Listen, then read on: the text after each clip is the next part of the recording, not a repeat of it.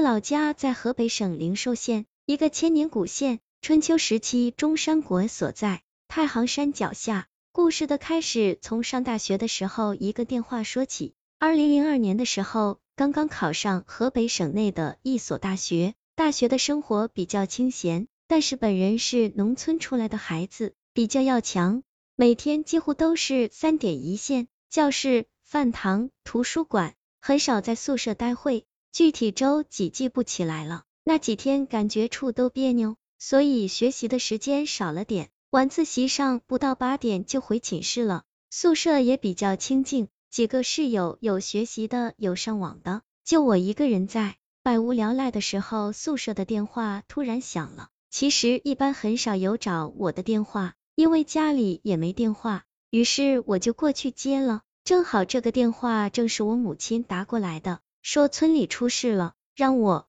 最近也小心点。就在听到那一瞬间，我脑袋嗡一下大了，有点晴天霹雳的感觉，心思一下就回到了几年前。我儿时的玩伴有几个，小李就是故事的主人公，生日是六月，小蛇生日六月，小马生日七月，我生日七月，几个孩子前后差一个月，从小一起玩，一起长大。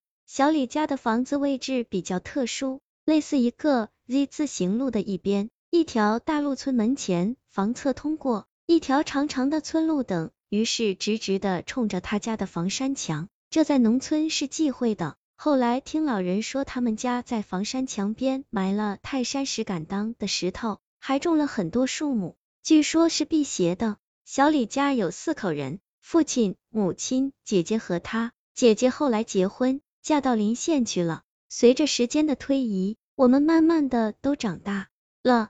到了上到初中的时候，我考试到了县里的一个重点中学去念书住校。小李、小马、小蛇他们几个都在镇上的初中。由于那个学校的升学率一般，所以几乎到了那个年纪，家里都开始准备给家里的儿子结婚用的新房了。小李家给他准备的新房的宅基地。就在他们家门前那条路的对面，一个当年生产大队的大院，房子已经很破败不堪了。这几年都是小蛇的爷爷在哪里养蜂，我们几个夏天的时候经常过去帮忙给他爷爷甩蜂蜜，完事了后给我们点蜂蜜底下的那种渣子，我们几个拿了去水渠里接凉水兑蜂蜜水喝，那个滋味自此后再也没有品尝过了。当时在那个院子里玩的时候，就感觉那里阴着，破败的房子里有种压抑感，一个人从来不敢去屋里取东西。就是这么一个院子，被小李他们家买了下来，准备给小李盖房娶媳妇。记得当时拍卖这个院子的时候，是经过几轮叫价的。小李的母亲是个特别强势的女人，这种场合一般都是家里的男人出面来竞价，但是她不是。自己站在院子里，双手叉腰，看着队里的领导和村民，谁出价，他立马在此基础上加价，态度极其的坚定，一副志在必得的样。鉴于此，村民也没有几个叫价的了。一是这处宅基地其实不算很好，二是都是乡里乡亲的，也没有必要非得跟他较劲，抬高价格，以后低头不见抬头见的。就此，他家当时以五千五百元这个价格，我记得非常清楚，因为当时自己就在现场的价格，进得了五间房子的宅基地。九十七年的时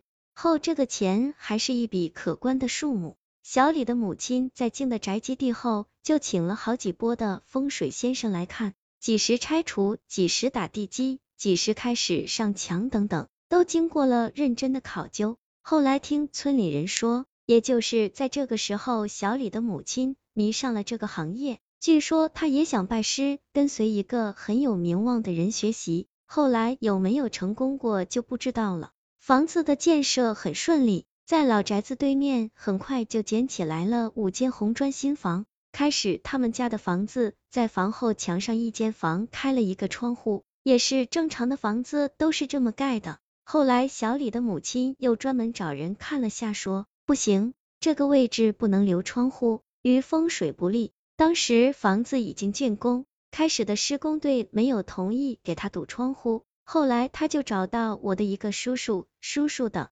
手比较巧，在村里谁家有点技术活，一般都找他做，也不给钱，管饭。于是叔叔就费了好几天的时间，把开始的窗户都拆了，又给把窗户的位置堵了起来。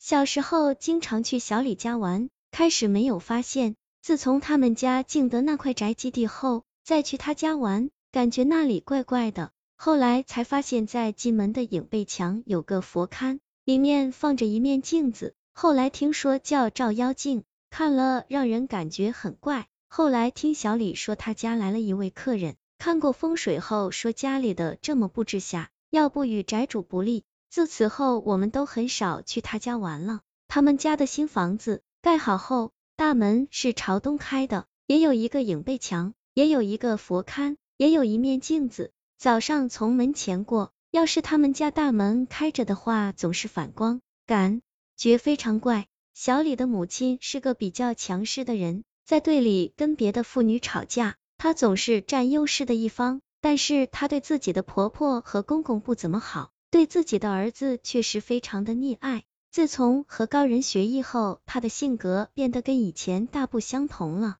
每天总是神秘非常，也不怎么跟人吵架了，对公婆也好了，很是奇怪啊，有点神神叨叨的。转过年，他们家的新房子装修和家具什么的都齐备了。也开始张罗着过去住住新房。小李的父母也是老实本分的农民，一辈子辛辛苦苦的，就是为了给儿子盖个新房，娶个媳妇，也算是最大的心愿了。但是小李的母亲说，不行，现在还不能过去住。一是现在的号上就是搬家的好时机还没到来，二是现在过去也住不开啊，咱们人太多。就是这么一句话，毁了一个。本来应该平常幸福的家庭，这句话到底是他自己悟到的，还是受了高人的指点？已经永远成了一个谜了。后来听村里的人提及，小李的母亲拜师成功了，拜在了一个据说是很高的人门下，